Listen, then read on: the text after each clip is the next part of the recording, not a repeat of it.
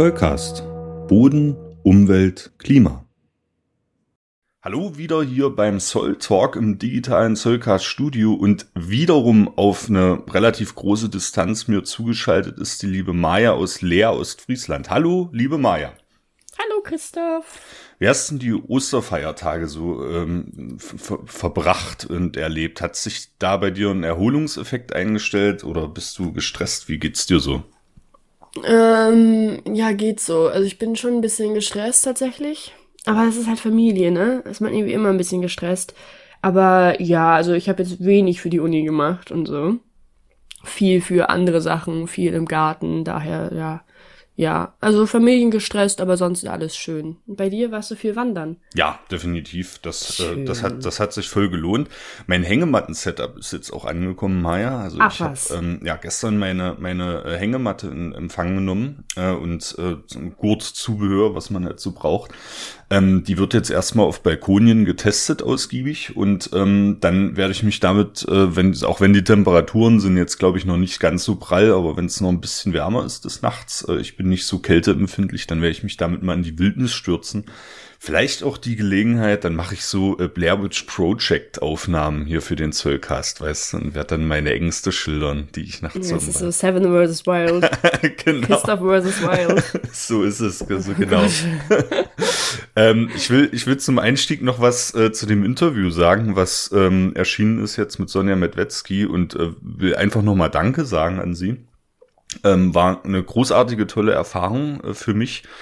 Und äh, ist auch gut angekommen tatsächlich. Äh, das, hat, das hat mich äh, sehr gefreut. Wie geht's dir damit, Maya? Ja, ich habe das gestern gehört. Ich fand es auch richtig, richtig gut. Ähm, ich finde auch schön, dass wir das Format jetzt haben. Gefällt mir tatsächlich sehr gut. Ähm, hast du auch erstaunlich gut gemacht, Christoph.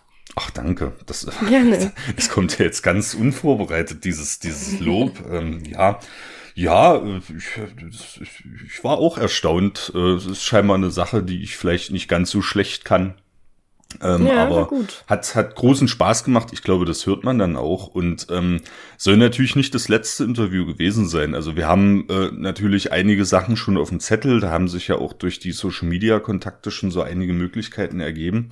äh, die, Benedikt Bösel. Benedikt Bösel. Ja. Jetzt, äh, Benedikt Bösel Counter geht jetzt hoch auf vier oder so, die, die wir Ihnen erwähnt haben.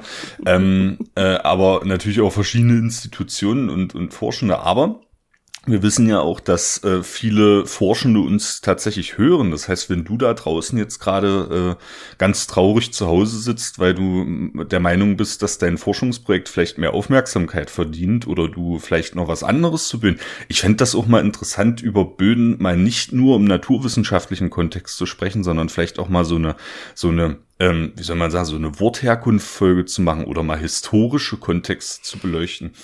Meldet euch, egal was ihr zu sagen habt, wir schauen dann, ob wir vielleicht auch mit euch ein Interview machen können. info.zollcast.de ist da die Adresse der Wahl. So, so viel zum Thema Interview. Jetzt haben wir noch eine Nachlese anzubieten, Maya. Du hattest vor zwei äh, Soul Talk Folgen mal was äh, versprochen und jetzt kommen die Zwillinge auf dem Fahrrad endlich zu Wort, oder? Ja, ich hatte das dann wohl vergessen zwischenzeitlich, ähm, vor allem weil das Buch wohl in Wien liegt. Ähm, genau, wir hatten über die Zwillinge auf dem Fahrrad geredet und das sind die Höppner-Zwillinge. Ähm, ich habe das mal in den Show Notes, ähm, habe ich mal deren Website reingepackt, kann man auch das Buch kaufen. Das heißt äh, Zwei nach Shanghai, meine ich. Die beiden sind auf dem Fahrrad von Berlin nach Shanghai gefahren und haben halt so die ganze Reise geschildert. Und da gibt es ja richtig, richtig viele von, von diesen Büchern mittlerweile. Ähm, ich glaube, es gibt auch auf Netflix eine Doku, einer so komplett durch Afrika fährt und so. Aber die beiden waren irgendwie, so wie ich das mitbekommen habe, eigentlich so einer der ersten, die das gemacht haben, die das auch komplett verfilmt haben ähm, und halt das auch nochmal als Buch veröffentlicht haben. Und äh, das hat mich mit, boah, keine Ahnung, 14, 15 sehr, sehr begeistert und fürs Reisen ähm, interessiert. Genau, und deswegen ähm, habe ich das nochmal eben reingehauen. Und du hattest jetzt nochmal die Doku ja, auch mich, mit reingepackt, richtig? Ich, ich war ja damals äh, auf die Doku, äh, die lief, glaube ich, im SWR aufmerksam geworden und die habe ich noch mal auf YouTube gefunden, habe die mal noch mal mit in die Shownotes gehämmert. Ähm, ist, ist großartig. Also ich, ich finde äh, natürlich den landschaftlichen Aspekt, da haben wir auch wieder hier den, mhm. den Link zum Soulcast, also durch was für tolle Landschaften die so gefahren sind äh, von, von Berlin nach äh, Shanghai und äh, auch den technischen Aspekt Weil ähm, ich stelle mir natürlich schon die Frage, wie, wie muss man denn eigentlich ausgestattet sein? So Satteltaschen und dann haben sie auch Solarmodule dabei und äh, natürlich auch so ein Sicherheits- und, und, und Flickzeug für, fürs Fahrrad und so, ne? Ähm, das ist auch sehr, sehr interessant, kommt auch in der Doku nochmal. Ich weiß nicht, ob es im Buch auch erwähnt wird, wie die dann so ausgestattet waren, ne? Aber äh, wirklich großartige Doku, ähm, großartiges Buch ist definitiv eine Empfehlung wert würde ich sagen. Ich finde generell so Fahrradausrüstung finde ich richtig krass. Ich habe ja mal im Globetrotter gearbeitet und was da irgendwie auch alles verkauft wird an so Nischensachen für so lange Fahrradtouren, aber auch so für Wanderkram und so ja auch. Soll jetzt keine Werbung an Globetrotter sein, es gibt auch noch Decathlon und alles mögliche. Aber ähm, das ist halt wirklich krass, was es da so gibt an Sachen und vor allem, ich muss mir auch, also ich, ich glaube, das Fahrrad muss schon recht schwer gewesen sein und das kannst du auch nicht mit jedem einfach, mit jedem Hollandrad machen oder so, das funktioniert ja auch nicht. Ähm, ja, ja, du musst schon vorab ein bisschen wissen. Da sind wir wieder bei der letzten Folge, ne, wo, wo wir gefragt haben, so, ist man eher ein Planungsmensch oder eher spontan oder so. Ich glaube, wenn du, wenn du so einen Trip äh, planst, dann musst du vorher schon ungefähr wissen, äh, wo die Reise hingeht. Und wie du sagst, mit so einem schweren Fahrrad kannst du nicht äh, querfeld einfahren. Also das ist äh, weniger möglich. Du brauchst schon einigermaßen befestigte Pisten, glaube ich. Und die sind ja auch mal gestürzt äh, ja. zwischendrin. Da gab es ja auch Vorfälle. Also äh, finde ich ganz beeindruckend und ich sehe das jetzt auch, wenn ich mich so fürs Mehrtageswandern sozusagen ausrüste, was man da alles möglicherweise beachten muss. Ich habe dazu eine Anekdote. Also ich war letztes Jahr, es kommt jetzt Storytime. Ich war in, ähm, in Ulm mit Freunden und es war Vatertag. So, und an Vatertag war ich nicht so ganz nüchtern und die Leute, mit denen ich unterwegs war, auch nicht. Und wir sind dann irgendwie zu so einem Dorffest gelaufen oder sowas und haben halt dabei schon ein bisschen was getrunken. Und dann ist uns einer entgegengekommen, so komplett schwer bepackt. Und wir dachten so, hallo, hallo, wie man halt so ist. Ähm, und dann haben wir den angehalten und hat sich herausgestellt, dass der aus Köln kommt ähm, und in der gleichen Straße gewohnt hat wie ich. Und er immer in der Boulderhalle, wo ich immer bouldern war, hat er gearbeitet und so. Und er war auf dem Weg mit dem, mit seinem Fahrrad, also ein bisschen voll bepackt, von Köln nach, ach lass mich nicht lügen, ich glaube nach Australien. Und er war da irgendwie gerade, ja, er war gerade so fünfter Tag oder so in Ulm. Ähm, und dann haben wir den aufgenommen mit unser Haus und er hat einfach so fünf Tage dann bei uns gewohnt und hat so einen kleinen Stopp gemacht und so. Das war ganz süß. Ähm, und dann ist er erst wieder weitergefahren. Er war ganz, ganz glücklich, dass wir ihn aufgenommen haben und mit ihm gesoffen haben und so. Das ja. glaube ich. Das, und, das war äh, sehr schön. Also, also Köln nach Australien war dann in Ulm. Also er hat schon eine Strecke geschafft, aber er hatte noch einiges hm. vor sich. Hast, er hatte noch einiges vor sich. Hast du, hast du hinten raus noch mal was von ihm gehört, wie es ihm dann ergangen ist oder so? Ja, also er war auch eher so ein Typ Sponti und hatte dann auch keinen äh, Mobilfunk die ganze Zeit, aber hatte irgendwie so einen Tracker, den er dann irgendwie mal geupdatet hat. Und hat ein Freund von mir mal geschaut, ich glaube, da war er, ich glaube, also so Rumänien hat er safe geschafft. Oh. Aber dann habe ich, dann habe ich nicht mehr weiter geguckt. Ich könnte mal fragen, wie das aussieht. Also es war jetzt auch ungefähr, ungefähr von einem Jahr war das. Aha. Ähm, ja, aber der war halt auch so ein Sponti-Typ und ist halt einfach losgefahren, weil er dachte, ja, Abi habe ich jetzt geschafft, dann mache ich das jetzt mal. Ähm, na, sehr, sehr funny. Der Typ, der hat auch überhaupt kein Flickzeug dabei und gar nichts. Also. Ach so. Okay, dann, dann, dann muss ich mich korrigieren. So geht's also auch. Ähm, ja. das ist äh, sehr interessant. Ähm, apropos, du hast jetzt schon zwei äh, gute Überleitungen gebracht. Rumänien, Bukarest, da gehen wir nachher im, im Thema äh, der Woche nochmal oh, hin. Das ist äh, äh, Dracula-Region, ja. Ähm, und äh, das zweite ist äh, so, äh, naja, Querfeld einreisen. Wir haben leider von Elisabeth Smolak äh, noch nichts Neues gehört. Ich glaube, sie, sie macht vielleicht auch einfach mal Pause. Sie ist ja schon mit dem Rad eine, eine Strecke gekommen. Wir bleiben aber dran und werden mal horchen, äh, wie es ihr so ergeht. So, was haben wir jetzt so im Internet gefunden? Da fange ich mal äh, direkt an mit einem Online-Spiel, das heißt Land Use. Land You, also Land You, wie du im Englischen geschrieben, aber ein S hinten dran. Ähm, das das ähm, zielt natürlich auf das englische Wort Land Use, also Landnutzung ab. Ähm, und ist ein ziemlich lustiges äh, Online-Spiel, was ich einfach mal empfehlen möchte. Ich glaube, ich habe das mal im, im Rahmen des, des Studiums wurde uns das mal präsentiert, weil da einer unserer unserer Professor, ah, ich sehe es gerade, die Martin-Luther-Universität Halle-Wittenberg ist da auch mit beteiligt gewesen. Das ähm, macht ihr also in eurem Studium. Das machen wir in ihr unserem Studium. Spiele. Wir mussten, wir mussten mal eine Runde Land-Use spielen und ich bin aber nie über Runde drei hinausgekommen. Ich äh, sag mal kurz, worum es geht. Da ist äh, also ein, ein, kleiner Professor, der kann ganz gut rechnen und ähm, wir haben eine wir haben eine fiktive Landnutzungskarte mit verschiedenen äh, Landnutzungsformen. Was ist das hier? Das sind natürlich Seen, das sind Waldgebiete, das sind Agrarflächen, das sind aber auch urbane Räume und natürlich auch Brachen und Naturschutzgebiete. Das sind so die. Und wir müssen jetzt, ähm, wir sind sozusagen die, die Bürgermeisterinnen dieser Region und wir müssen jetzt äh, unser Kapital, wir haben am Anfang hier 80 Goldtaler oder so, müssen wir aufteilen auf verschiedene Bereiche. Naturschutz, mhm. Bildung, Stadtentwicklung, Agrarförderung und Aufforstung. Das mhm. Spiel ist rundenbasiert und je nachdem, wie du dein Kapital eben ver verteilst, berechnet dann der Professor ähm, hinten raus, was mit den Flächen passiert. Also rundenbasiert heißt dann irgendwie im, im Real Life würde sich das vielleicht so auf einen Zeitraum von 10 Jahren oder 20 Jahren auswirken oder so. Es gibt auch ein umfangreiches Tutorial zu dem Spiel. Und du siehst dann eben, wie diese Flächen sich verändern und du hast aber gleichzeitig auch immer eine Rückmeldung, wie es der Bevölkerung so geht, auf Grundlage deiner, deiner finanziellen Entscheidung. Ne? Ja. Und ähm, das ist ganz interessant, weil du musst hier wirklich alle Bereiche mit berücksichtigen. Wenn du die Natur übermäßig schützt, ähm, dann geht das zum Beispiel auch zu Lasten äh, der Agrarförderung und dann äh, werden in deinem Bereich zu wenig Agrarprodukte äh, erzeugt. Das hat was mit der Nahrungsversorgung dann der Bevölkerung zu tun. Ähm, und die Bevölkerung verliert auch automatisch Arbeitsplätze im Landwirtschaftssektor zum Beispiel. Ne? Das sind also so, wir das jetzt nicht, nicht ausführlich besprechen, aber das sind so äh, Verknüpfungen, die in diesem Spiel quasi gezogen werden und wo du quasi in jeder Runde dann die Gelegenheit hast zu schauen, was haben denn jetzt deine finanziellen Entscheidungen für Auswirkungen gehabt und ähm, ihr da draußen und auch du natürlich, Maya, du, ihr könnt das einfach mal zocken und ihr könnt äh, mir mal erklären, ob ihr über Runde drei hinauskommt, weil ich bin immer ab, ab Runde drei mit all meinen Entscheidungen ähm, bin ich immer irgendwann abgewählt worden. Da gab es dann Revolten in, in äh, Land U oder Ecosia hieß, glaube ich, ursprünglich die diese fiktive Region mal. Da gab es dann immer Revolten und ich wurde sozusagen als Bürgermeister abgesetzt. So. Runde, oh Runde drei. Aber ähm, ist, ist ein spannendes Spiel ähm, und man kann, glaube ich, auch, das ist theoretisch für Schülerinnen und Schüler äh, aus der Biologiedidaktik heraus entwickelt, aber äh, man kann, glaube ich, auch als erwachsene Person da noch ordentlich was lernen.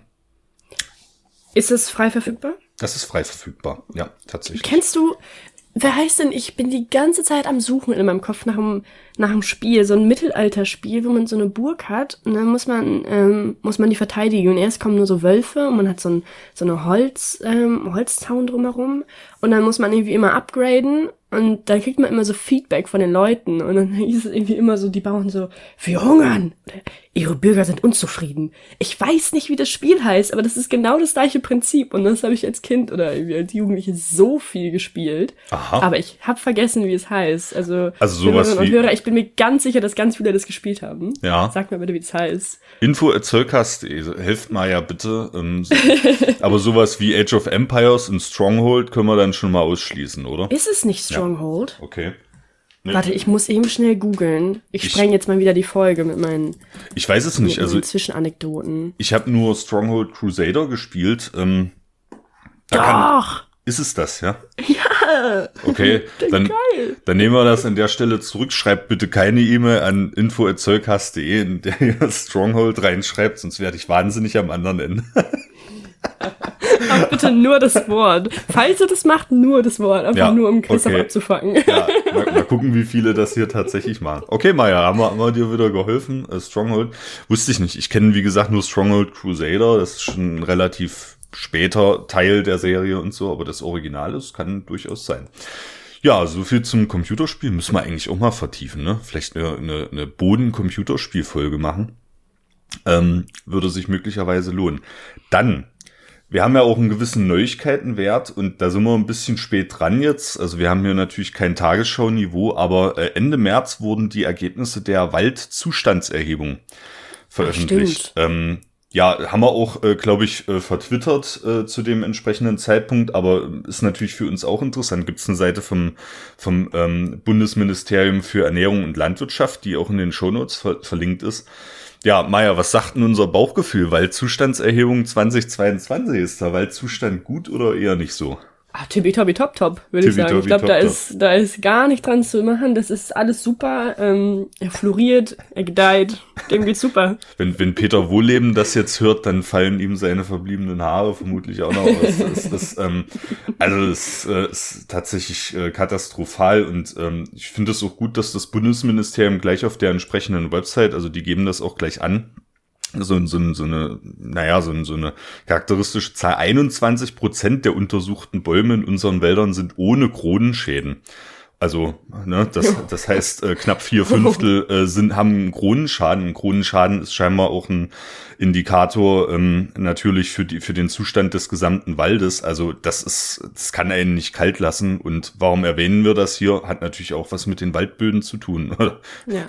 Hat, hat sicherlich vorrangig was mit den Waldböden zu tun im Kontext des äh, Klimawandels und ja. im Kontext falscher Landnutzung möglicherweise auch, ja das ist eine äh, ne, ne Katastrophe. Also ja.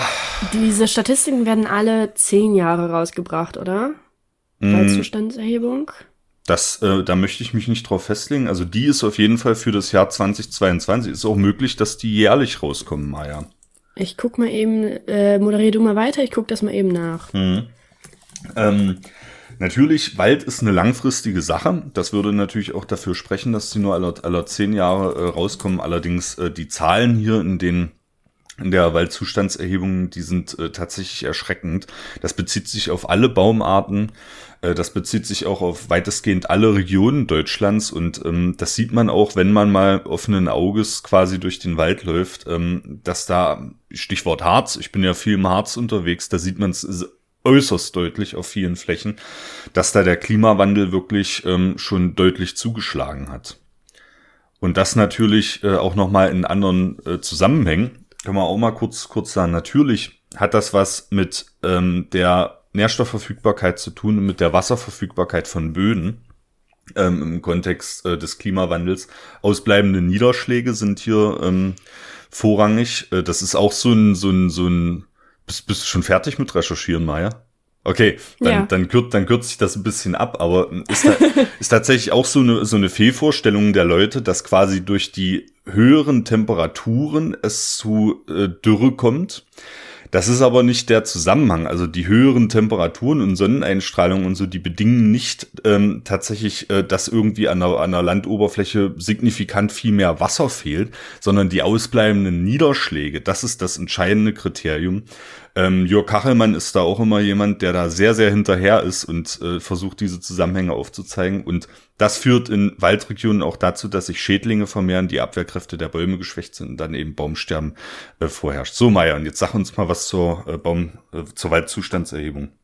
Das wird alle zehn Jahre wird das gemacht. Also auf Wikipedia kann man die Ergebnisse im Jahr 2003, ähm, 2012 Komischerweise auch 2020, aber das ist ein Einzeiler und ich glaube, das zählt dann einfach mit zu 2022, weil da steht das mit den, äh, hier im Jahr 2020 betrug der Anteil der Bäume mit intakten Kronen lediglich 21 Prozent. Ja. Das ist aus dem Wikipedia-Artikel des Waldzustandberichtes. Ah, okay. V vielen Dank, dass du das äh, nochmal nachgeschlagen hast. Da war ich ein bisschen bisschen nachlässig. Ähm, aber haben wir ja äh, Glück, dass wir gerade jetzt in der Zeit diesen Podcast gestartet haben. Da können wir das noch ein bisschen noch ein bisschen äh, weiter verfolgen. Ne? Gerade im, im Zehn-Jahres-Turnus diesen Podcast losgetreten. Ähm, Fazit ähm, ist erschreckend und vielleicht sollten wir alle nicht nur auf die Böden gucken, vor allem natürlich auf die Böden aus unserer Perspektive, aber eben auch auf den Zustand unserer Wälder und uns da auch mal ein bisschen mehr informieren. Vielleicht auch ja. mal kritisieren, wie da die moderne Forstwirtschaft vielleicht auch manchmal vorgeht. Alles ist möglich. Apropos, wenn man kritisieren will, Maya, dann muss man ähm, sich natürlich auch äh, möglichst gut bilden und du hast da ein kostenloses Angebot identifiziert, oder? Ja, ich war auf Twitter mal wieder unterwegs ähm, und ich habe was, es ist mir was ins Auge gesprungen, Christoph. Und zwar ähm, die Academy Europe die bietet anscheinend kostenlose Kurse an zum Thema Soil, a Burst of Life, the Hidden World Beneath Our Feet. Also Boden, ähm, eine Quelle des Lebens oder viel Leben, ähm, eine versteckte Welt unter, unter unseren Füßen. Ähm, das ist ein Bildungsprojekt der Europäischen Union und man kann sich da anscheinend kostenlos registrieren. Ich habe das jetzt nicht ausprobiert, weil ähm, ich studiere den Bums.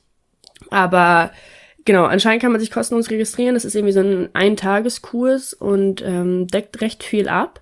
Also wenn man sich für das Thema interessiert, dann auf jeden Fall mal auschecken. Ich glaube, das könnte ganz cool sein. Ähm, wie gesagt, ist von der EU und äh, ich glaube, das kann tatsächlich cool sein, ja. Das denke ich auch und äh, ist auch nochmal ein Shoutout an die Europäische Union.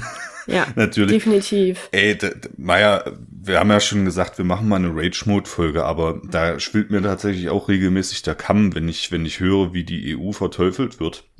Ja. Es gibt viel zu kritisieren an, an der Europäischen Union, aber die macht auch so viel, so viel und ähm, das, das, das wird einem gar nicht gewahr, ja. Also auch Stichwort Reisefreiheit und so, da gehen wir jetzt ja. gar nicht drauf ein, aber eben solche kostenlosen Bildungsangebote. Dann habe ich jetzt im, im Zusammenhang mit dem Podcast zum Beispiel gesehen, die EU fördert auch im Bereich der Europäischen Union zum Beispiel Markeneintragungen. Du kannst da Fördergelder beantragen und so. Das ist so viel, was gemacht wird. Und mein ganzes Studium ist von der EU. Ja. Also es gibt, ähm, bei, wenn man, wenn man also guckt bei Erasmus Mundus, ähm, da gibt es so Webseiten, da kann man Masterstudiengänge sehen, wo man halt in mehreren Städten studieren kann in Europa. Ähm, und wenn du ein Stipendium kriegst, die da auch nicht selten sind, dann wird das alles bezahlt. Also du kriegst monatlich Kosten, kriegst nochmal im Jahr Reisekosten und du kriegst ähm, vor allem alle Studienkosten bezahlt. Und das ist halt richtig, richtig geil, dass das die EU einfach macht. Und generell auch einfach so ein normales Erasmus im Bachelor oder Master ist ja auch einfach von der EU finanziert. Man muss sich mal vorstellen, wie viel Geld da reingeht dafür, dass wir irgendwie nach Dublin gehen und da saufen ähm, ein halbes Jahr lang. Das ist wirklich krass, was die EU für uns macht. Das sollte man wirklich mal ein bisschen im Kopf behalten, ja. Ja, und ähm, im Kopf dir. behalten sollte man auch, was du in Dublin machst, aber ähm, da will ich dich, da will ich dich gerne noch mal ein bisschen verteidigen. natürlich fährst du nicht nach Dublin, um nur um zu saufen, sondern du bildest Nein. dich natürlich auch.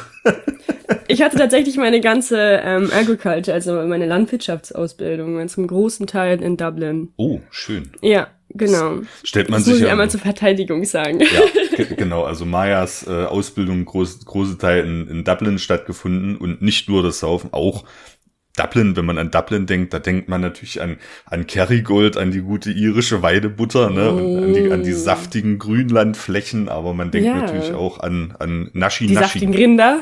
Die saftigen, die saftigen Rinder und an Naschi Naschi, nicht wahr? Naschi Naschi. Naschi Naschi, kennst du den Begriff nicht? Nein. Der ist eigentlich äh, auch aus eurer Region. Ich habe den aus äh, Steenfelde in einem bestimmten Zusammenhang gehört. Das ist eben so ah, ein... du und deine komischen Videos. Ja, das ist eben ein, ein, ein Codewort dafür, sich mal einen hinter die Binde zu kippen. So, wir bleiben jetzt aber nüchtern, Maya. Und wir legen jetzt los mit dem eigentlichen Thema dieser Woche. Und ähm, das habe ich vorbereitet und äh, ich, du, du hast dich ein bisschen äh, entspannt, das seid ihr auch gegönnt, aber ähm, ich frage dich vielleicht mal ganz allgemein äh, so aus dem Podcast-Bereich, was trendet denn da so? Also aus welchen Nischen fallen dir da Podcasts ein? Äh, was für Nischen ja. trenden da? Das ganze True Crime-Ding. Ja, ja. Das ist halt schlimm. Darauf will ich hinaus, genau das ja, ist dachte es. ich mir schon, ja. dachte ich mir schon. Ich höre mir sowas nicht an, weil ich bin ein absoluter Schisser und ich, ich, ich kann das nicht. Das, ja. Ich kann das wirklich nicht. Aber ähm, ja, es, ja. Es, es machen gibt, wir heute? Es gibt auch, ja, wir, ja, wir machen heute keinen True Crime. Zu True Crime äh, kann ich vielleicht auch noch mal was sagen, weil das ist in letzter Zeit natürlich auch in die Kritik geraten weil, wie der Name es schon sagt, True Crime, also echtes äh, Kriminalgeschehen sozusagen, äh, da hängen also mitunter auch äh, echte Schicksale ja dran. Das ist also, ja. ähm, das ist manchmal auch gegenüber den Hinterbliebenen, wenn das um Mordgeschichten geht oder so, natürlich auch ein bisschen, naja, pietätlos manchmal. Ähm, mhm. ich, ich bin da auch nicht so, aber es, es, es verfängt scheinbar. Das ist sehr erfolgreich. Es gibt natürlich auch noch Laber- und Science-Podcasts, äh, so, wie, so wie uns hier. Aber True Crime ist wirklich eine große Sache. Und als ich so darüber nachgedacht habe, habe ich gesagt, nee, wir machen jetzt mal äh, Real Crime. Also wir schauen uns mal tatsächlich an, ähm, wie das äh, fernab von konkreten Einzelfallgeschichten ähm, abläuft, wie man tatsächlich Kriminalfälle untersucht. Und äh, mhm. deswegen sende ich jetzt vorab quasi mal eine, eine Triggerwarnung raus. Ähm, ja. Also jetzt in der Folge geht es tatsächlich um äh, Mord und Totschlag und zwar von Mensch und Tier. Ähm, mhm. Das äh, allerdings im, im wissenschaftlichen Kontext. Äh, ich werde das auch mit dem mit dem nötigen Respekt besprechen und mit den nötigen ähm, mit der nötigen Vorsicht. Aber wenn ihr da jetzt gerade vielleicht in diesem Kontext irgendwie ähm, die Möglichkeit habt, dass ihr da getriggert werdet oder so, dann hört euch die Folge vielleicht nicht alleine an. Oder ähm, äh, schaut einfach auf die Show Notes, da ist dann entsprechend auch noch das Paper äh, verlinkt natürlich, was hier besprochen wird. Ne? Aber das mal so, so vorab. Ähm, ich hatte gerade schon gesagt, äh, hier geht's also um Mord und Totschlag von Mensch und Tier. Und äh, was die tierische Komponente angeht, da muss ich vielleicht vorab auch noch mal was dazu sagen. Ähm, Tierversuche sind ja schon auch zu Recht äh, mitunter in der Kritik. Ähm, bei Tierversuchen spricht man aber per Definition davon, dass an lebenden Tieren quasi was ausprobiert wird. Also keine Ahnung, Kosmetika zum Beispiel auf Hautverträglichkeiten getestet. Das ist ein, ein bekannter ein ja. bekannter Tierversuch äh, oder eben auch den Tieren äh, im lebenden Zustand irgendwelche Medikamente verabreicht, aber auch Genexperimente zum Beispiel, dass das äh, per Definition sind das alles Tierversuche. Äh, in dem Thema, was ich heute besprechen möchte, äh, geht es allerdings um Tiere, die ähm, zum wissenschaftlichen Zweck getötet wurden, gezielt. Und ähm, das verdient auch nochmal, dass man drüber spricht. Es geht also konkret um Ratten.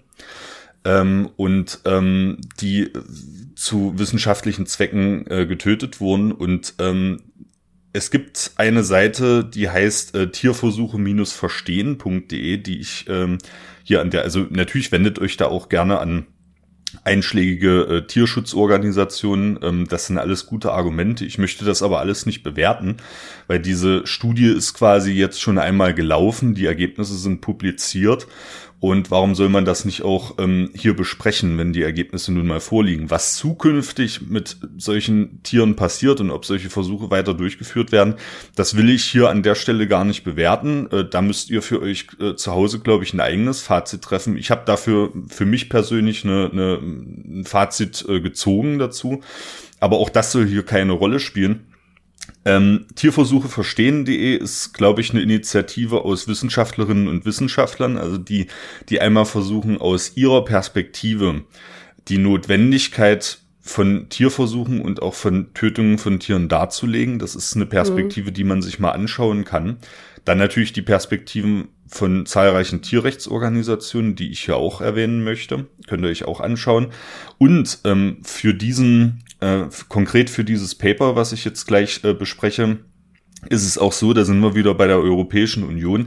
Es gibt auf EU-Ebene, und das strahlt natürlich aus auf die Mitgliedsländer, also zum Beispiel auf uns, auf die Bundesrepublik Deutschland, ähm, gibt es Direktiven und Gesetze, die also den Ablauf und äh, vor allem auch die, ähm, die Rahmenbedingungen für solche Versuche regeln. Also es ist zum Beispiel, die verlinke ich auch in den, in den Show Notes, es ist zum Beispiel festgelegt, dass kein Tier ohne einen Grund äh, getötet oder an ihm Versuche durchgeführt werden äh, dürfen. Äh, das bedingt also auch immer die Einschaltung einer Ethikkommission zum Beispiel.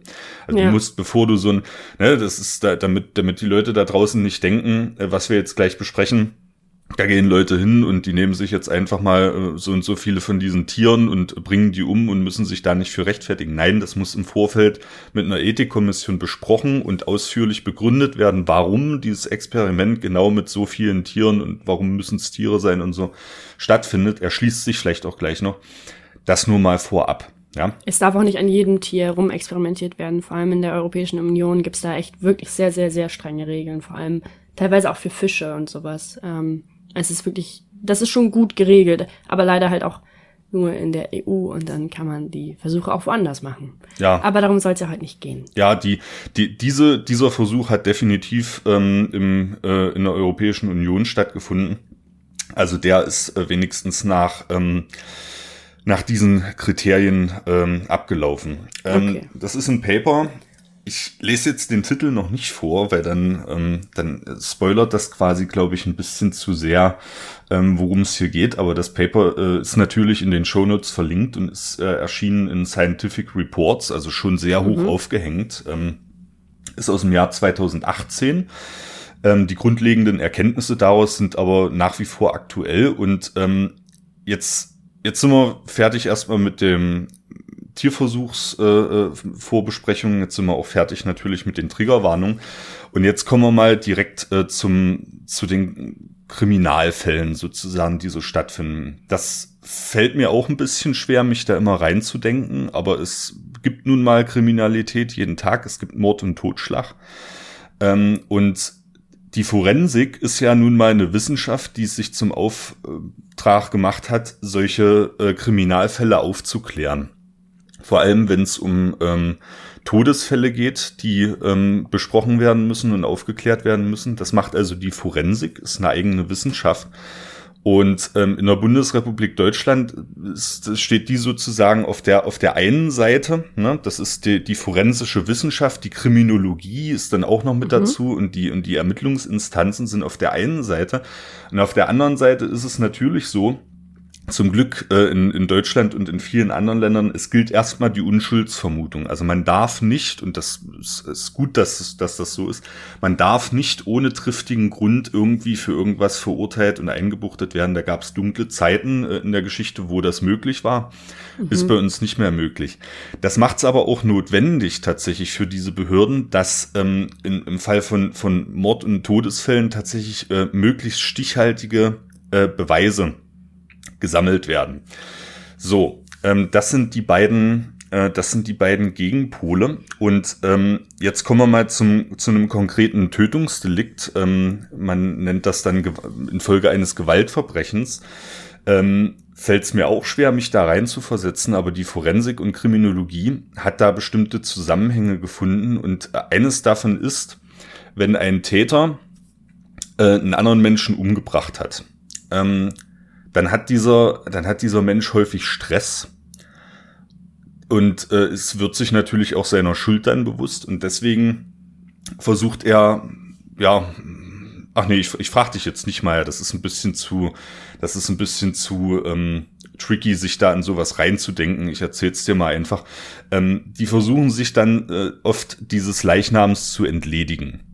Ja. Und ähm, jetzt kommen wir zu dem Link zu unserem Podcast eigentlich. Das tun sie häufig dadurch, dass sie die Leichname vergraben und dadurch, dass sie mhm. aber diesen, diesen Stress haben, ähm, heben sie die Gräber nicht so aus wie auf dem Friedhof, zwei Meter Tiefe oder so, sondern sie begraben den Leichnam in flachen Gräbern. Also sie haben nicht die Zeit, mhm. äh, die Gräber tief auszuheben, sondern sie halten die möglichst flach.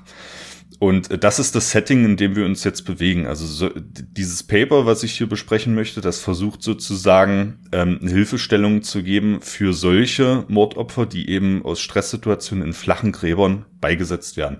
Deswegen nenne ich die Folge, glaube ich, auch ähm, flache Gräber. Weil das ist das komplette Setting, in dem wir uns jetzt bewegen. Ne? Aber inwiefern denn Hilfe? Die Leute sind ja tot. Die Leute sind tot, genau. Und ähm, jetzt werden die hoffentlich irgendwann gefunden ähm, und dann kommt die Kriminologie und die Forensik äh, zum Zuge. Ne? Dann findest du diesen Leichnam. Und ähm, kannst dir vorstellen, was, äh, was wichtig ist, ähm, wenn man so ein, so ein äh, Mordopfer findet tatsächlich, ähm, was müssen die, was müssen die bestimmen, damit sozusagen dieser Fall möglichst gut aufgeklärt werden kann? Hast du da eine Idee? Ja, erstmal die Identität. Ja. Dann das Todesdatum oder halt das Datum, wann es verbuddelt wurde, also C14-Zeug wahrscheinlich. Mhm. Ähm, ja, dann halt Ursache. Ja. Das ja. sind drei, drei wichtige, wichtige Punkte. Ähm, dass ähm, ich, ich ver verpacke es mal in einen wichtigen, äh, in, in, in wissenschaftlichen Begriff, ähm, nennt sich Postmortem-Intervall. Das war der zweite Punkt, den mhm. du genannt hast. Ne? Das Postmortem-Intervall ähm, ist der Zeitraum eben zwischen dem Ableben des Opfers und dem Auffinden. Ne? Und mhm. das ist ein sehr, sehr wichtiger, neben Identität beispielsweise und natürlich auch der Todesursache, ähm, ist das Postmortem-Intervall ein sehr, sehr wichtiger Indikator. Kann man sich vielleicht vorstellen, weil du hast jetzt äh, zwei Leute, die stehen in irgendeiner Beziehung zueinander und einer hat irgendein Mordmotiv von beiden. Ne? Mhm. Was auch immer das ist. Und ähm, die Person wird vernommen und die gibt natürlich für bestimmte Zeiträume dann zum Beispiel ein Alibi an. Und wenn du dieses Postmortem-Intervall möglichst genau bestimmen kannst, dann kannst du natürlich ähm, aus der Vernehmung heraus feststellen, aha, hat die Person für diesen Zeitraum, in dem ja. das Opfer verstorben ist, ein, ein äh, Alibi oder nicht. Ne? Und deswegen ist das ein wichtiger, ein wichtiger forensischer Indikator. Ähm, jetzt hast du schon gesagt C14. Ähm, C14-Datierung, das ist, äh, wäre eine Isotopendatierung. Ähm, mhm. Die eignet sich vorwiegend für sehr, sehr lange Zeiträume, also so um äh, hunderte bis tausende Jahre.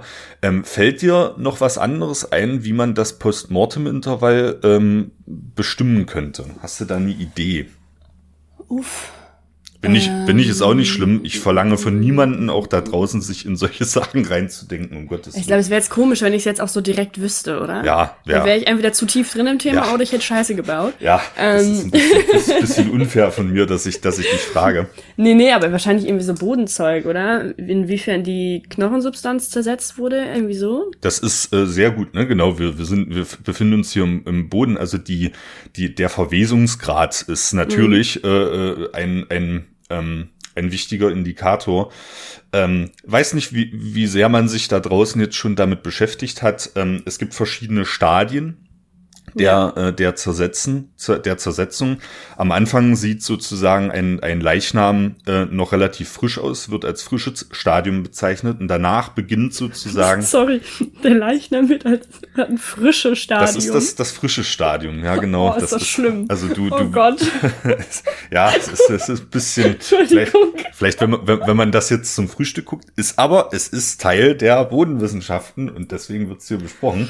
Ähm, aber okay wenn man mhm. sozusagen einen Leichnam ähm, dann sich anschauen würde, würde der noch relativ intakt aussehen. Ne? Okay. Dann gibt es ein Stadium, Fresh. das man als äh, sogenannte Aufblähung bezeichnet. Das ah, hat was, ja, ne, das hat was damit zu tun, dass nach dem Absterben von Mensch und Tier die ähm, Mikroorganismen im Darm, da sprechen wir nachher auch noch mal drüber, äh, beginnen, den Leichnam von innen zu zersetzen und die ähm, diese diese Gase, die dabei entstehen, sich erstmal in den Körperhöhlen ansammeln. Deswegen wirkt er dann so aufgedunsen.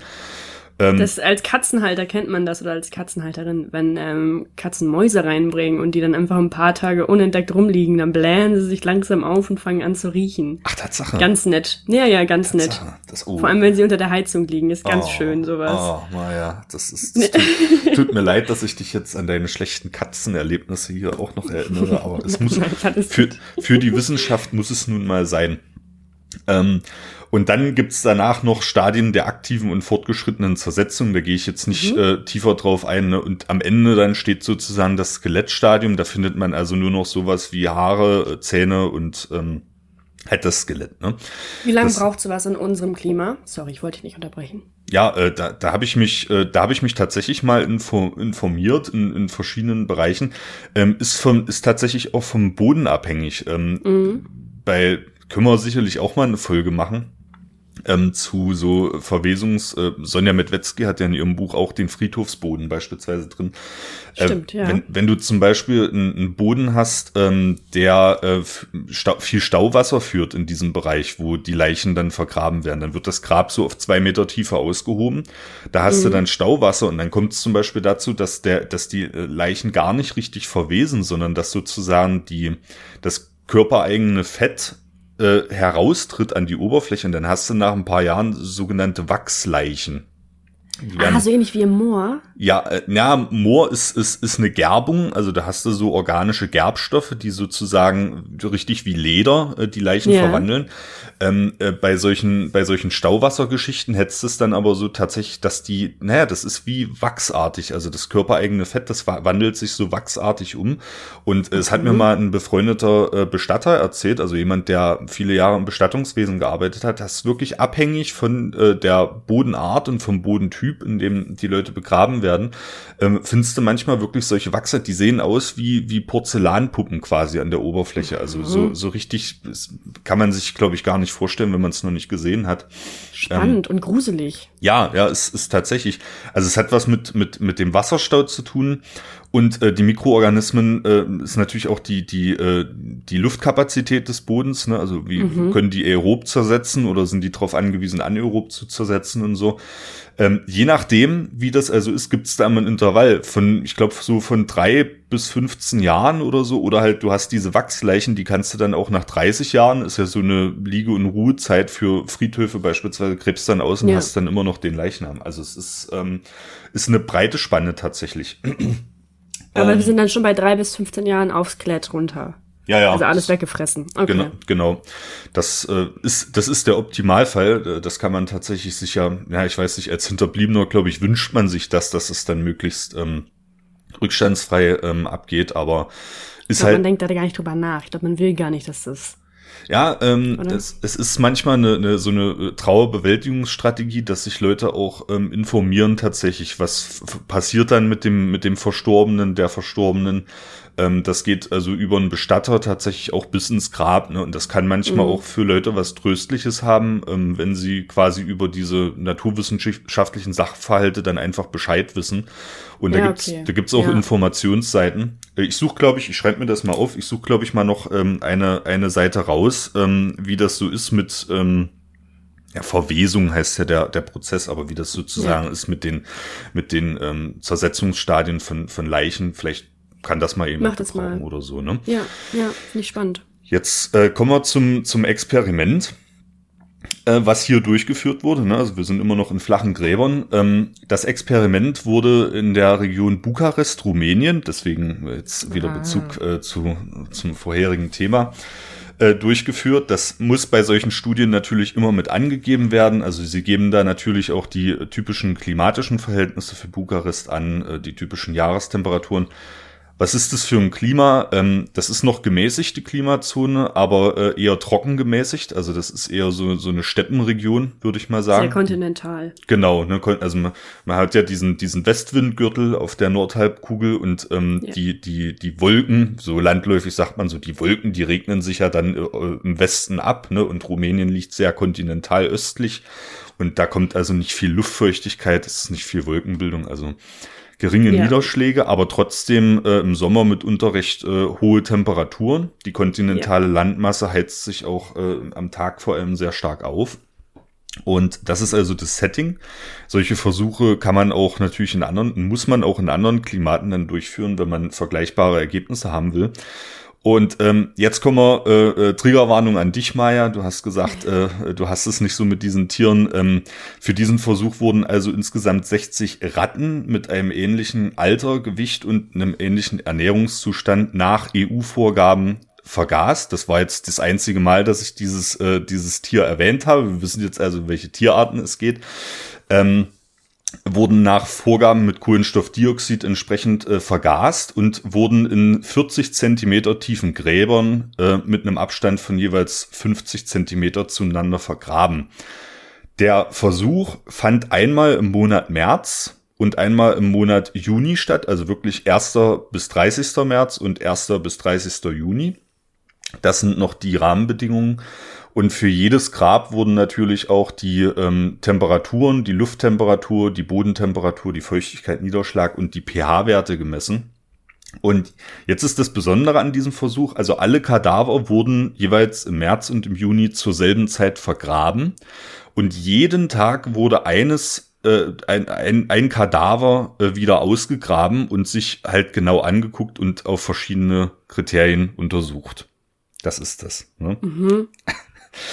So, wie sind jetzt die Rahmenbedingungen? Kann man sich vorstellen, natürlich im März ähm, sowohl Luft- als Bodentemperatur sehr, sehr viel geringer als im Juni. Also im Juni haben sie äh, Bodentemperaturen von bis zu 25,4 Grad Celsius erreicht. Das ist wirklich, kann man sich ja vorstellen, so in den flachen Gräbern, die Sonneneinstrahlung.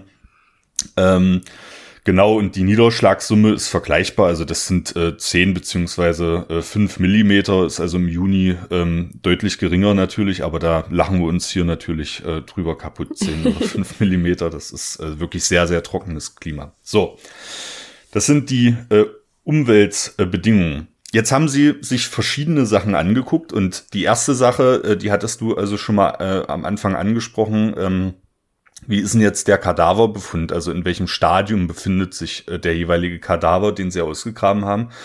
Ähm, Im März konnten sie tatsächlich alle ähm, Stadien feststellen, ähm, außer das Skelettstadium. Ne? Also mhm. nochmal zur Wiederholung, frische Stadium, da sehen sie noch relativ fresh aus, Aufblähung, aktive und fortgeschrittene Zersetzung. Hatten sie ähm, in, im März in unterschiedlichen Zeiträumen. Gerade die aktive und fortgeschrittene Zersetzung setzte erst so ab dem zehnten Tag ein. Und äh, im Juni, wie zu erwarten war, das frische Stadium beschränkte sich nur auf den ersten Versuchstag und ähm, das Skelettstadium wurde auch tatsächlich im, am Tag 29 bis 30 erreicht. Also die krass. Ja, ja, das also die die die die entsprechenden Tierkadaver sind tatsächlich schon nach 30 äh, Tagen ins Skelettstadium äh, verfallen. Das hat ihnen auch Schwierigkeiten gemacht. Äh, ich komme gleich noch mal drauf, weil sie haben immer versucht, äh, das Darmmikrobiom der Kadaver zu untersuchen. Das ist natürlich im Skelettstadium nicht sehr einfach. Also du musst da noch ja, versuchen, irgendwo so einen Futzel äh, Darm zu finden irgendwo. So.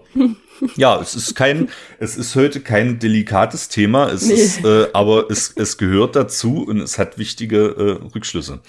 Das also falls sich die Hörerinnen und Hörer auch schütteln, mir geht's genauso. Ich sitze hier die ganze Zeit und schüttel mich, weil ich an irgendwelche Viecher denken muss. Ja, ja. Na, pass mal auf, da kommen, da kommen jetzt noch, noch andere Viecher dazu. Weil sie haben, sie haben sich natürlich nicht nur die Kadaverzustände angeguckt. Das würde man, das würde man bei ähm, menschlichen Leichnamen natürlich auch machen. Also da kommt dann eine mhm. Gerichtsmedizinerin und guckt sich die genau an und kann anhand von bestimmten Kriterien genau zuordnen, in welchem äh, Zersetzungsstadium sich der Leichnam befindet. Äh, ein zweites wichtiges Indiz ist tatsächlich, das hattest du, glaube ich, äh, auch schon gesagt, ähm, das Auftreten von Insekten. Mhm. Also wie machen sich da schon bestimmte Insekten drüber her? Und da muss man dazu sagen, ähm, Insekten in Böden, äh, die die vergrabene Leichname zersetzen, die kommen von der Bodenoberfläche. Äh, das sind ähm, Fliegen äh, überwiegend, ne? die legen dann ihre mhm. Eier und die Larven schlüpfen ganz schnell und die graben sich sozusagen zum Leichnam durch. Mhm. Und da ist natürlich eine spannende Frage, wann erreichen sie den Leichnam? Und davon abhängig kann man dann auch machen, wie lange liegt der Leichnam entsprechend schon dort drin. Aber ist es nicht auch wichtig, welche Viecher das sind? Weil je nach Verwesungsgrad sind ja unter, je nach Tag sind ja unterschiedliche Viecher da. Also ja. Ich habe mal in der Doku gelernt, dass irgendwie erst das eine Viech da ist und es macht isst das und das auf und dann kommt ein anderes Vieh und isst irgendwie was anderes auf. Mhm. Also immer so irgendwelche Käfer, Fliegen, Maden, whatever. Genau. Komm, okay. komm, komm ich, komm ich auch noch dazu.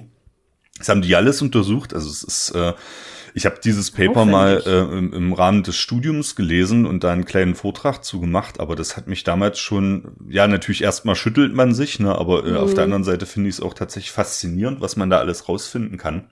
Es ist ähm, ultra spannend. Ich bin einfach nur kein Fan von den Viechern. Aber. Nee, nee, das äh, kann ich, kann ich, kann ich verstehen. Ähm, ich habe einen, einen, interessanten Artikel aus dem Tagesspiegel, den werde ich auch noch in die Show Notes hämmern ähm, wo auch nochmal dargelegt wird, genau was du sagst. Ne? Also die, die, der Entwicklungsstadium und auch die Art der Insekten gibt da tatsächlich einen Aufschluss äh, über den, über dieses Postmortem-Intervall hoch mhm. und übrigens auch, ähm, ob der Leichnam bewegt wurde.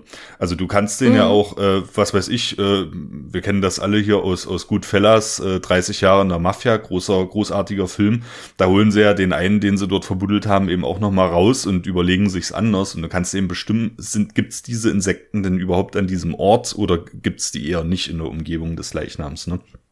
Äh, abgefahren. Das ist, ist wirklich so. Ähm, forensische Entomologie heißt dann äh, dieses, dieses Forschungsgebiet, verlinke ich, wie gesagt, noch einen Artikel ähm, in der äh, in den Shownotes. Und über welche Insekten reden wir jetzt eigentlich? Äh, das ist einmal die Ordnung der sogenannten Diptera, das sind Zweiflügler. Mhm. Ähm, da stellt man sich drunter vor, also ja, die ganz normale Stubenfliege, das ist zum Beispiel ein Diptera, also alles, was so zwei Flügelchen hat und eben so niedlich krabbelt. Und wir kennen das ja auch, da gibt es zum Beispiel auch die Bremsen, die einem im Sommer wirklich, also das sind furchtbare Quaddeln, die ich davon immer kriege. Ne? Un unglaublich, aber wie gesagt auch die Stubenfliege. Und da gibt es ähm, zum Beispiel die Art äh, Conicera similis, über die wir jetzt noch äh, sprechen werden. Das sind eben solche Insekten, die eben äh, von Kadavern sich zehren, und da hatte ich ja schon gesagt, die legen Eier an der mhm. Bodenoberfläche und die Larven schlüpfen dann und kriechen sich quasi nach, ähm, und, nach unten durch. Und bei diesen Diptera gibt's also unterschiedliche Stadien, die mhm. die erreichen. Das erwachsene Stadium ist eben die Fliege, die oben ankommt. Und dann gibt's äh, verschiedene Larvenstadien und am Ende eines jeden Larvenstadiums kommt eben immer eine Puppe. Ne? Also da hast du dann, ja. die verpuppen sich dann, kennt man auch so, wenn, naja, aus verschiedenen Lebenslagen hat man schon mal sowas gesehen. Ähm, und ähm, genau, und aus den Puppen schlüpft dann entweder ein neues Larvenstadium oder halt schon die adulte Fliege. Das wird gleich noch eine Rolle spielen. Und die zweite Ordnung der Insekten sind die sogenannten Coleptera, das sind also Käfer. Mhm. Ne? Ja. Und äh, Käfer äh, leben nicht nur nekrophag, also die ernähren sich nicht nur von diesen, äh, von diesen Leichen, sondern die ernähren sich auch von den Maden der ähm, Diptera, die ich gerade schon äh, mhm. erwähnt habe. Ne? Naja, okay, und, das, ja. und das bedingt zum Beispiel bei solchen äh, flachen Gräbern und bei Leichnamen, dass die halt später auftreten. Also die warten sozusagen so lange, bis da auch genug Fliegen, äh, Maden und Larven äh, vorhanden sind. Und dann nehmen die erst den Weg auf sich und graben sich sozusagen äh, im adulten Stadium aber von der Oberfläche zum Leichnam durch und fangen dann an, dort die Larven zu fressen und natürlich auch den Leichnam. Ähm, ein Typ, den man. Riechen die das? Sorry, riechen ja. die das, dass da, okay. Ja. Mhm. Die haben, okay. die haben erstaunliche olfaktorische, also Geruchsfähigkeiten. Das ist äh, echt abgefahren. Ja, was die, naja, es ist klar, wenn du so klein bist ähm, und da ist jede, jede Strecke von 100 Metern oder so ist für dich eine, eine Lebensreise sozusagen. Also bist mhm. du darauf angewiesen, dass du in deinem Umfeld, und na gut, die können auch fliegen, äh, aber du bist darauf angewiesen, dass dort, wo du gerade bist, dass du eben äh, olfaktorisch und durch andere Sinne möglichst viel äh, potenzielle Nahrung identifizieren kannst. Ne? Das hat die Evolution ja. dann äh, dazu verleitet, eben die, das ist echt abgefahren. Also auch 40 Zentimeter, ne? Also das ist jetzt zwar nicht, nicht sehr tief, aber äh, ich stelle es mir auch sportlich vor, äh, als ganz normaler Mensch da durch diese 40 Zentimeter hindurch was zu riechen. Aber die können das abgefahren. Dafür können die halt nichts sehen. Ja, das ist wieder. wir laufen, laufen ständig gegen, gegen, irg gegen irgendwelche Grashalme und so. ähm, peinlich. Peinlich. Ein, ein Typ, der auch nicht gut sehen kann und eine Brille hat, äh, ist Mark Benecke. Den muss man auch in diesem Zusammenhang erwähnen. Äh, ist so ein ganz bekannter äh, Kriminalbiologe, der unter anderem auch ähm, den Todesfall von Adolf Hitler untersucht hat anhand der Sofa-Überreste, wo der sich erschossen hat. Damals ist äh, ein echt krasser Typ. Verlinke ich auch mal die Website von Marc Benecke. Der hält auch immer mal tolle Vorträge. Äh, hochinteressant. Genau, zu, der untersucht auch vorrangig Insekten. Also das ist so ein forensischer Entomologe, der kennt sich eben damit aus. Ich wusste nicht, dass sich Hitler auf dem Sofa erschossen hat. Ja. Ich dachte, in, der wäre im Bunker gewesen. Ja, und da stand, der ein ganzes stand, Wohnzimmer. Da stand ein ganzes Wohnzimmer drin. Der hat sich auf seinem Sofa eben erschossen und da gibt's noch in irgendeinem äh, heute russischen, damals sowjetischen Archiv gibt's eben noch diese Sofalehne mit Blutspuren und die hat er dann mal untersucht, äh, medienwirksam. Ähm, ja, weil Krass. Ist, ja, ja, das ist, äh, kann man äh, über die Zeit hinweg. Aber wir schweifen ein bisschen ab. Ja, Entschuldigung. Coleoptera äh, Käfer. Ähm, genau, das und äh, die graben sich eben, die sind ein bisschen spät und in dem Experiment sind sie auch frühestens ab Tag 26, also gegen Ende des Versuches immer erst an den Leichnam aufgetreten, aber auch das ein wichtiger Indikator. So.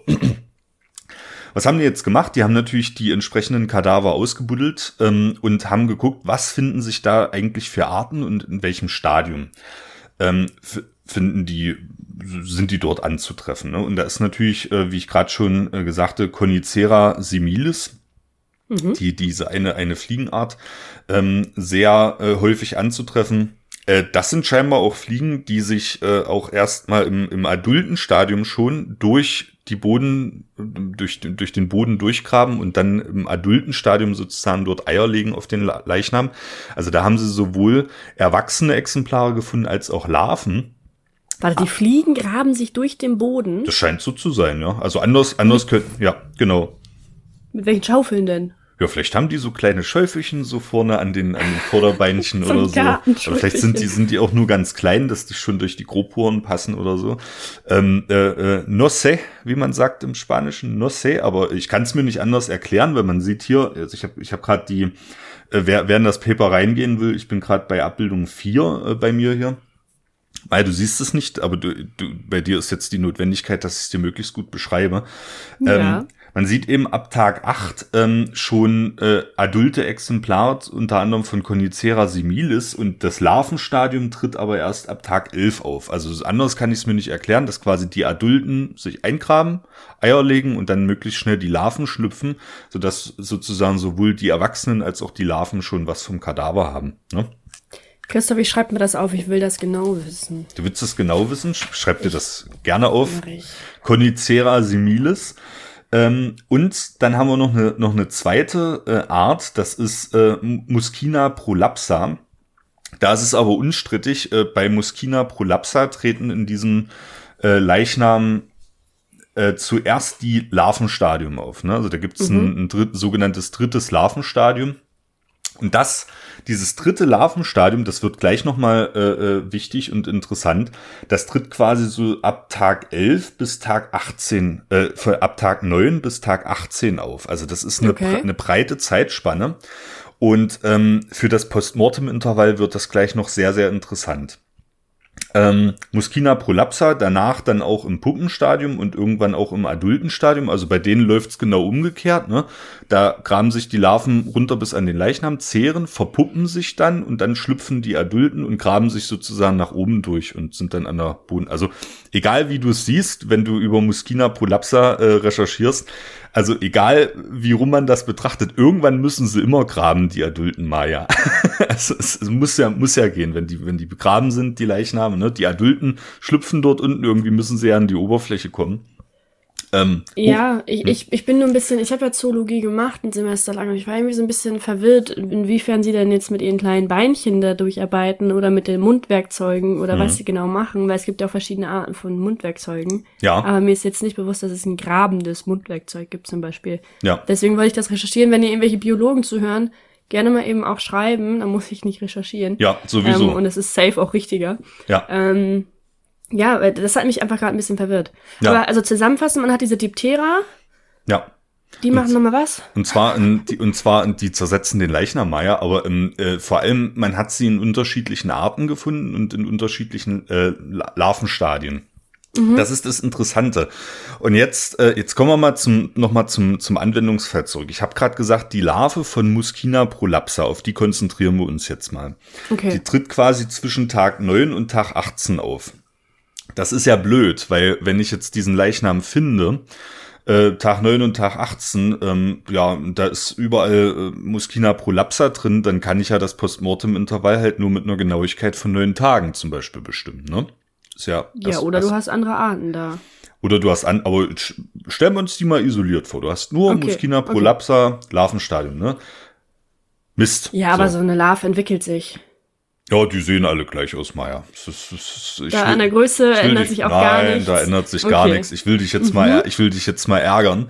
Ähm, okay. Ich will jetzt nämlich auf was Besonderes hier raus, weil die haben in diesem Experiment nicht nur die Arten bestimmt, sondern die haben auch das Darmmikrobiom dieser Arten bestimmt. Ne? Ah, Mikrobiom, okay. also wie, wie bei uns Menschen quasi, wir haben ein Darmmikrobiom, das heißt in unseren Därmen äh, tummelt sich allerlei äh, mikrobielles Gut, das wirklich mhm. schützenswert ist, das sehr wichtig äh, ist, wo man ja auch heutzutage weiß, dass es was mit, mit, mit, der, mit der Psyche des Menschen machen kann, ist abgefahren. Ähm, und aber genauso ist es eben auch bei solchen Insekten und auch bei den Larven natürlich. Das heißt, die haben sich das äh, Darmmikrobiom angeguckt und im Darmmikrobiom gibt es zwischen diesen verschiedenen, also in diesem Zeitraum gibt es Veränderungen, weil die Larven ja sozusagen ähm, nahrungstechnisch jungfräulich schlüpfen, also ein Initialmikrobiom haben, was eine bestimmte mhm. Zusammensetzung hat. Und wenn die anfangen zu fressen und zu fressen und sich immer weiterentwickeln, dann verändert sich über die Larven hinweg das körpereigene Mikrobiom dieser Larven. Das ist ziemlich abgefahren. Das ergibt aber Sinn, das ist bei Vegetariern ähnlich. Ja, ne, ja, genau. Das ist bei, bei uns allen, glaube ich, ähnlich, wenn ja. wir mal in unterschiedliche Ernährungsphasen oder was weiß ich, ja, Heil, Heilfasten nicht, aber Intervallfasten ist ja gerade zum Beispiel ja. in, in, Mode, ne? Ähm, dann verändert sich das Mikrobiom. Und genauso ist es bei diesen Larven. Und ich will jetzt in die in die mikrobiellen Kulturen ähm, nicht näher eingehen, aber sie haben hier Firmicutes, äh, Proteobakterien, Actinobakterien untersucht. Das sind die wichtigsten mhm. Stämme. Und da siehst du in der Zusammensetzung schon deutliche Unterschiede zwischen Tag 9 und Tag 18. So. Ah ja, okay. Das heißt, mhm. wenn ich Muskina prolapsa habe, weiß ich, okay, Tag 9, Tag 18, dann zermörser ich die aber nochmal und mache nochmal eine Mikrobiomanalyse ähm, kann, kann ich das feststellen. Apropos, wie haben sie das gemacht eigentlich, äh, Mikrobiomanalyse? Das geht über die sogenannte Gensequenzierung. Also es gibt äh, Datenbanken sozusagen, wo das Genmaterial, das ist dann kodiert nach den entsprechenden äh, Basenpaaren der DNA, ne, das kennt man vielleicht noch aus dem Biologieunterricht, wo man diese Arten entsprechend identifizieren kann. Aber um an dieses Erbgut ranzukommen, äh, kommt vorher ähm, und vor allem das auch zu quantifizieren, also wie viel von den entsprechenden äh, Darmbakterien, es geht hier um das Erbgut der Darmbakterien übrigens, ne, nicht mhm. um das der Larven äh, wie viele äh, äh, entsprechende Kulturen sind denn vor, ähm, nimmt man ein äh, uns aus der Corona-Zeit allen bekanntes Testverfahren, nämlich die PCR. Ne? Das mhm. ist also nicht keine Corona-Erfindung, gab es auch mal einen Nobelpreis dafür. Ähm, heißt quasi, das vorhandene Erbgut wird durch äh, ein Polymerase-Enzym gespalten und immer verdoppelt in einem Zyklus und das lässt sich von außen relativ einfach steuern darüber, dass man einfach die Temperatur regelt. Ne? Also du nimmst das extrahierte Erbgut, klopfst ein Enzym rein, was quasi dazu führt, dass, das, äh, dass dieser DNA-Strang sich aufspaltet und sich von außen neue Monomere an die entsprechenden freien Basen anlagern. Und dann hast, mhm. und dann hast du immer eine Verdopplung des vorliegenden Genmaterials und dieses Verfahren ist so genial, weil es eben von außen ganz einfach über die Temperatur gesteuert werden kann. Das ist ziemlich cool. Ähm, und hat, glaube ich, zu Recht auch einen Nobelpreis verdient. Und bei Coronaviren hat man es halt zur Identifikation des Coronavirus-Erbguts genommen. Hier eben für die Mikrokulturen. So, das ist einmal dazu. Ähm, und es ist auch noch so, dass sich natürlich zwischen verschiedenen, verschiedenen Arten ähm, Unterschiede in, den, in dem Darmmikrobiom ausmachen lassen. Das haben sie hier mhm. einmal für äh, Medon bruneus gemacht. Das ist also eine typische Käferart. Ne? und äh, auch nochmal für Conicera similis, was ja nochmal ein Zweiflügler war. Ne? Und auch da, selbst wenn man jetzt diese, ähm, diese Arten sozusagen nicht rein vorliegen hätte und nicht äh, explizit bestimmen könnte, könnte man über die Zusammensetzung des Darmmikrobioms dieser Arten auch feststellen, um welche Art es sich eigentlich handelt und in welchem Stadium sie sich befindet. Das ist ziemlich abgefahren. Also du brauchst eigentlich äh, nur eine möglichst korrekte Sammlung äh, dieser entsprechenden Insekten kannst das Darmmikrobiom untersuchen, kannst feststellen, erstens, um welche Art handelt es sich genau, ne? An, anhand mhm. meiner Datenbank, die natürlich Zoologinnen und Zoologen äh, vorher erstellt haben, und zweitens, in welchem Stadium befindet sich, wie weit fortgeschritten ist sie. Abgefahren. So. Aber um das zu bestimmen, wird das ganze Ding getrocknet, gecrashed und dann wird's untersucht? Äh, gehe ich, geh ich mal davon aus, ne, ich glaube nicht, okay. nicht, nicht getrocknet, sondern du packst es dann, also du würdest die halt zerkleinern und würdest sie dann in irgendeine, in irgendeine Lösung geben, also das Erb okay. gut rauslösen ne, und alles, was du nicht brauchst, entsprechend. Ähm, okay bin, bin ich mhm. nicht, nicht so up to date, aber da gibt's glaube ich, ganz coole Methoden, wie man das realisieren kann. Auch hier wieder Shoutout an äh, Biologinnen und Biologen, die das ja. gerade hören und wo sich die Zehennägel möglicherweise schon aufrollen. Ähm, sagt, sagt uns mal, wie man da das Erbgut rauskriegt, würde mich auch mal interessieren. Oder Agrarwissenschaften, die sind ja auch immer gut mit Erbgutextraktion. Äh, das ja, die Botanikerinnen eher. Botanikerinnen auch, ja. Schreibt uns an info.zirkas.de. So, und noch eine dritte, letzte Sache, kurz, ähm, die ich äh, ansprechen möchte. Ich hatte ja eingangs schon mal gesagt, die haben natürlich auch bei den entsprechenden Kadavern äh, immer das körpereigene Mikrobiom des Darmes untersucht. Ne? Das macht es eben im Juni bei dem äh, fortgeschrittenen Zersetzungsstadium schwer für sie, äh, am Tag 30 da entsprechend noch ein bisschen Darm zu finden. Und da, aber sie haben es geschafft. Und man sieht also auch hier, ähm, auch das ist noch eine Möglichkeit, um eben das Postmortem-Intervall zu bestimmen.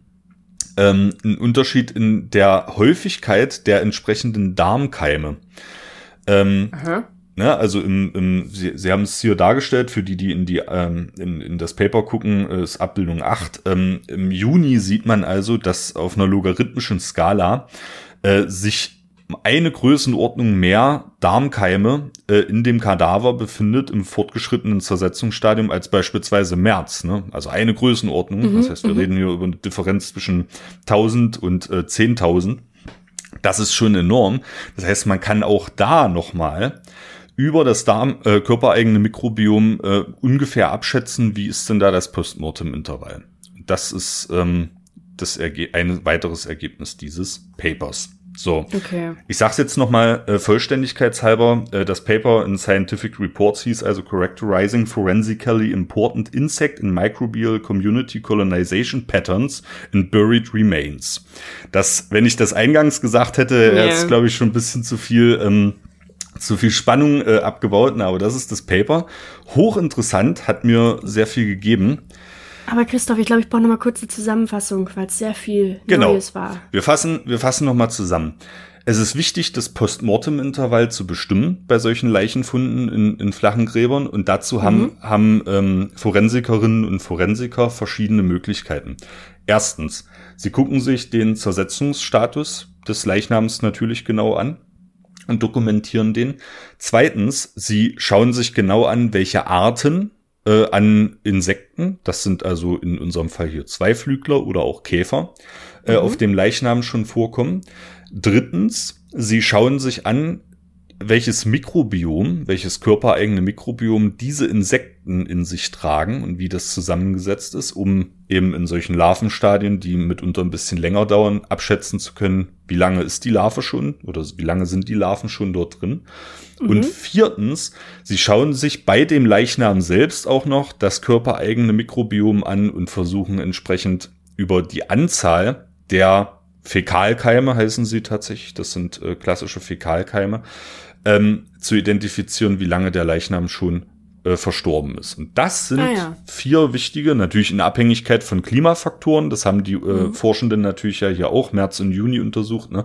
Das sind vier äh, wichtige Indikatoren, die wir jetzt hier besprochen haben, die der Forensik eben möglich machen, abzuschätzen, wie lange ist dieser, dieser Mensch oder dieses Tier oder was auch immer jetzt gerade schon tot. Das ist wichtig. So. Interessant. Das alles in Böden. Ähm, Genau, das hätte ich jetzt auch hier in der Zusammenhang. Die Umweltfaktoren, das sage ich vielleicht noch abschließend, haben natürlich einen, Einfluss darauf. Äh, das ist jetzt, hat in Rumänien stattgefunden, Steppenvegetation, es sind auch Tschernosems, also Schwarzerden, die dort waren. Man muss solche Versuche natürlich äh, immer klimatisch anpassen und man müsste das zum Beispiel hier bei mir im mitteldeutschen Raum oder bei dir gerade in Leer Ostfriesland sicherlich nochmal ähm, äh, individuell abschätzen. Aber äh, die, dass es diese Möglichkeiten gibt, finde ich auch sehr, sehr interessant und erstaunlich. Ähm, und ich will natürlich auch nochmal abschließend sagen, jetzt kann vielleicht auch jeder und jeder da draußen für sich bewerten, äh, ob diese Tierversuche, die hier durchgeführt werden, ich meine, wir reden hier von 60 Tieren, die äh, ja. zweimal 30, äh, die hier äh, für diesen Zweck umgebracht wurden. Allerdings mit dem Ziel ja, forensische Forschung zu betreiben und vielleicht Mordfälle aufzuklären. Ja, jetzt wird, kann man sagen, da wird das Leben von Menschen quasi höher eingeschätzt als das von Tieren. Das ist ein zulässiges Argument, das respektiere ich. Andererseits will man natürlich auch solche schrecklichen Mordfälle aufklären. Ja, und es sind auch nur Ratten, ne? Ja, auch nur Ratten, das ist auch, die sind sehr intelligent und äh, die sind dem Menschen gar nicht so unähnlich, muss man ich ja weiß. auch dazu sagen. Ne? Das ist übrigens so widerlich. Ey. ja, Maja, das ist meine ganz persönliche Meinung und ich weiß, es ist kein Argument, das was in irgendeiner Diskussion ja. zählt, aber ich finde sie widerlich. Nö, das ist, das ist, äh, das akzeptiere ich auch. Ähm, man verwendet sie natürlich für solche Versuche, weil sie, ähm, wie wir Menschen quasi äh, Allesfresser sind. Ne? Also sie haben eine ähnliche Ernährungsweise ähm, und sie lassen sich halt gut vergleichen. Also habe ich ja gesagt, ähnlicher Ernährungszustand, ja. ähnliches Alter. Ähm, ja, ähm, aber auch das muss, muss jeder und jede da draußen bitte für sich entscheiden, wie er sie äh, das bewertet. Ich fand es interessant. Ähm, meine persönliche Meinung zu Tierversuchen und äh, zu solchen Tiertötungen äh, will ich jetzt hier aber nicht einbauen. Ich fand es interessant, dass es möglich ist mit forensischen Methoden und ich hoffe natürlich, dass die Forensik, deswegen habe ich das hier auch besprochen, ist ein, ist ein Boden, ist ein bodenbiologisches Thema, würde ich mal sagen, mhm. dass die Forensik noch weitere Fortschritte mache, macht, weil ich glaube, was niemand von uns will, ist, dass mal irgendjemand ähm, aus unserem Dunstkreis oder so Opfer von einem Gewaltverbrechen wird. Und wenn das, wenn das passiert, dann möchte man hoffentlich, dass äh, wenigstens die Schuldfrage geklärt wird. Wer ist dafür verantwortlich? Ja. Ne? Genau. Ja, ja das, das war das, das Thema heute, Maja. Schön. Schön. Hat, hat, hat, dir, hat dir Freude bereitet, ja? Sehr, sehr. Also, ähm, ja, freut mich auch, dass wir die ethische Komponente nicht mit reingebracht haben. Ja. Ja, nee, das. Ähm, also mir geht's mir geht's da wie Christoph. Ich äh, möchte meine Meinung dazu jetzt auch nicht breit treten. Ja, ähm, aber es ist auf jeden Fall muss es, wenn es zu sowas kommt, zu Tierversuchen kommt, muss dann Ethikrat dran und muss es ähm, jedes Mal auch diskutieren, inwiefern das jetzt nötig ist, dass da ähm, so viele Tiere umgebracht werden. Ich habe gerade gesagt, das sind nur Ratten, aber das ist halt natürlich ein flapsiger Kommentar. Das sind trotzdem Tiere. Das ja. sind eine ganze Menge Tiere. Ähm, und ähm, genau, muss man halt gucken, inwiefern das gerechtfertigt ist. Genau so ist es. Das ist ein, ein schönes Schlusswort. Ähm, und ihr seht, bei uns geht's also ähm, nicht nur um die blanke Bodenchemie und Bodenphysik und Landnutzung, sondern wir grasen auch immer mal die peripheren äh, Bereiche ab. Deswegen an euch da draußen. solange wie das Outro noch nicht fertig ist, muss ich das jetzt immer noch alles nochmal sagen. Falls ihr mal einen, Themenvorschlag habt für uns, dann schreibt uns doch gerne in info.zollcast.de. Das gilt natürlich auch, wenn ich jetzt irgendwelchen groben Unfug erzählt habe und ihr äh, da sagt, äh, möchte ich nochmal einhaken. Äh, wir nehmen auch gerne, glaube ich, mal einen Audiokommentar. Äh, haben wir ja schon mal gemacht ja? bei meinem Nachbarn mit in die, in die Folge. Das ist, könnt, könnt ihr uns alle, ist. Äh, wir haben ein Twitter-Profil, wir haben ein Facebook-Profil. Ähm, kontaktiert uns gerne und äh, empfehlt uns natürlich auch gerne weiter. Der Podcast ist gerade, äh, der geht gerade so ab und das freut mich so. Ist ein richtiges Herzensprojekt und auch wenn es vielleicht manchmal, äh, naja, das, das Leben ist ja manchmal ein bisschen vielgestaltig und da hat man manchmal tolle Phasen so.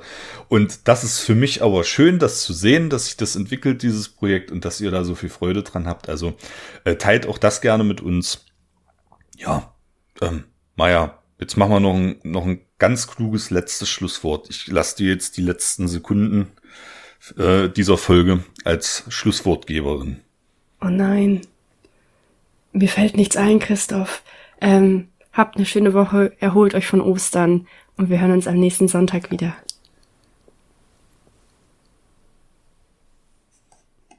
Der Soulcast ist für euch kostenlos und das soll auch so bleiben. Ihr könnt uns dabei helfen. Zum Beispiel durch eine kleine Überweisung auf das Geschäftskonto oder via PayPal. Wie das genau funktioniert, seht ihr auf solcast.de unter dem Punkt Unterstützen. Das Geld wird für die digitale Infrastruktur verwendet und darüber hinaus in Technik investiert. Vielen Dank für eure Unterstützung.